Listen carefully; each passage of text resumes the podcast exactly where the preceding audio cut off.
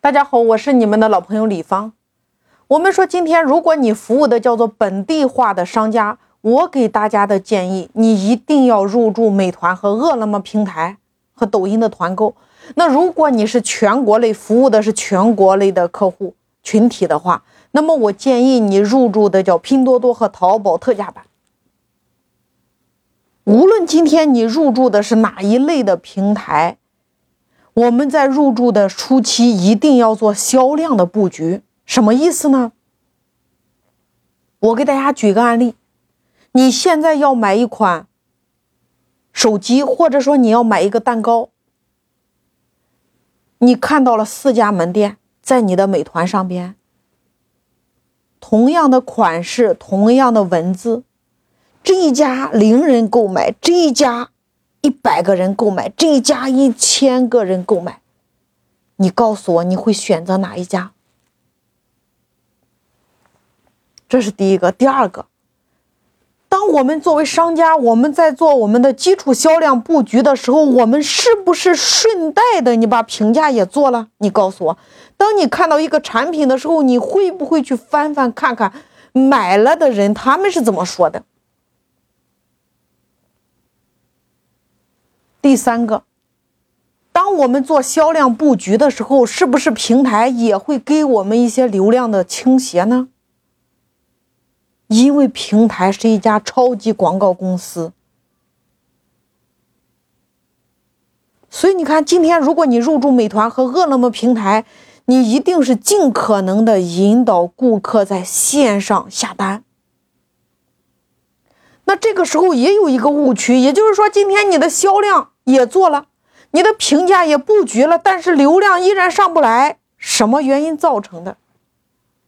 我给大家举个案例，比如说你刚入驻了美团，你为了做基础的销量，你把你团购的链接直接发给了你的十个朋友、五十个朋友，然后让大家每一天进行下单，在这种情况下，你的基础销量能上来。你的评价能上来，但是对于后期平台的权重没有任何的帮助。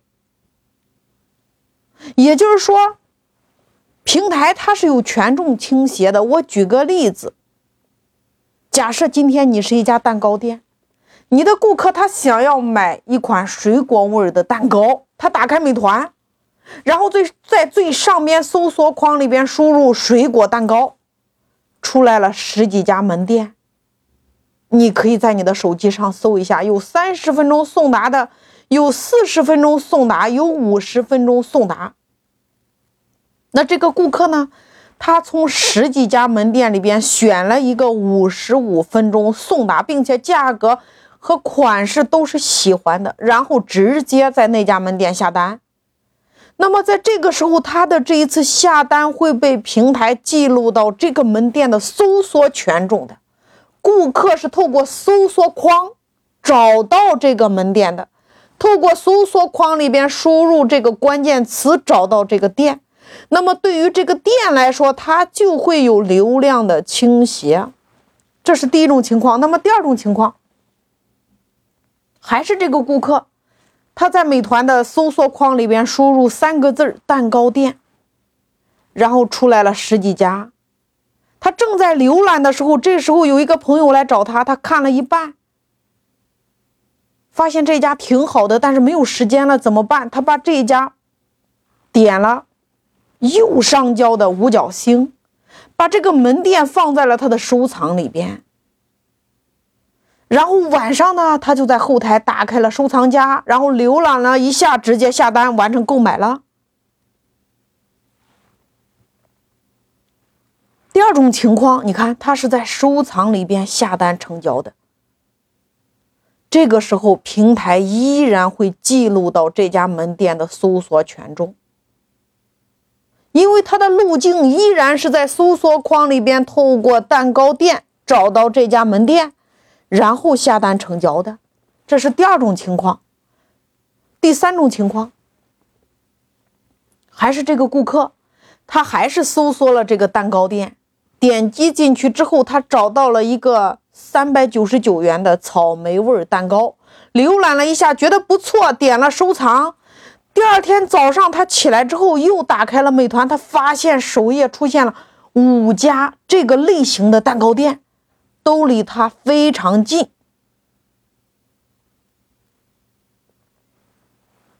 这个时候你要思考，这就是大数据，就是根据你喜欢的推荐给你更喜欢的。你昨天是不是搜索了蛋糕店？你今天你的首页就推荐了这几家。那这几家呢？一个是他们花钱买的流量，第二个是成交量非常好，平台推荐的，第三个是透过关键词搜索成交量很高，平台优先推荐的。什么意思呢？你看，如果现在你是这个蛋糕店的商家，你今天一天的消费额是一百块钱，你要竞价。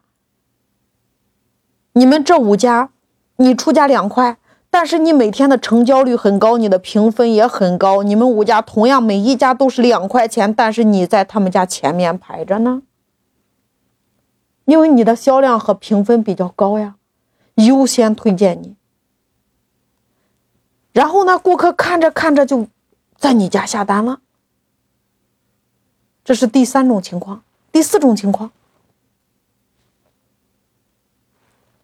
他看完了这个蛋糕店，他发现这家蛋糕九百九十九，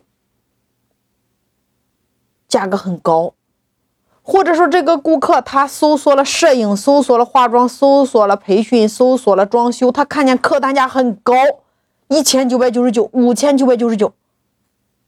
这个时候，他看了五家都挺好的，他点了收藏，然后他分别进行这五家，他进行了咨询，并且有客服转加了微信。这个时候下单的能力就看你的微信客服的沟通能力，邀约进店，然后完成下单。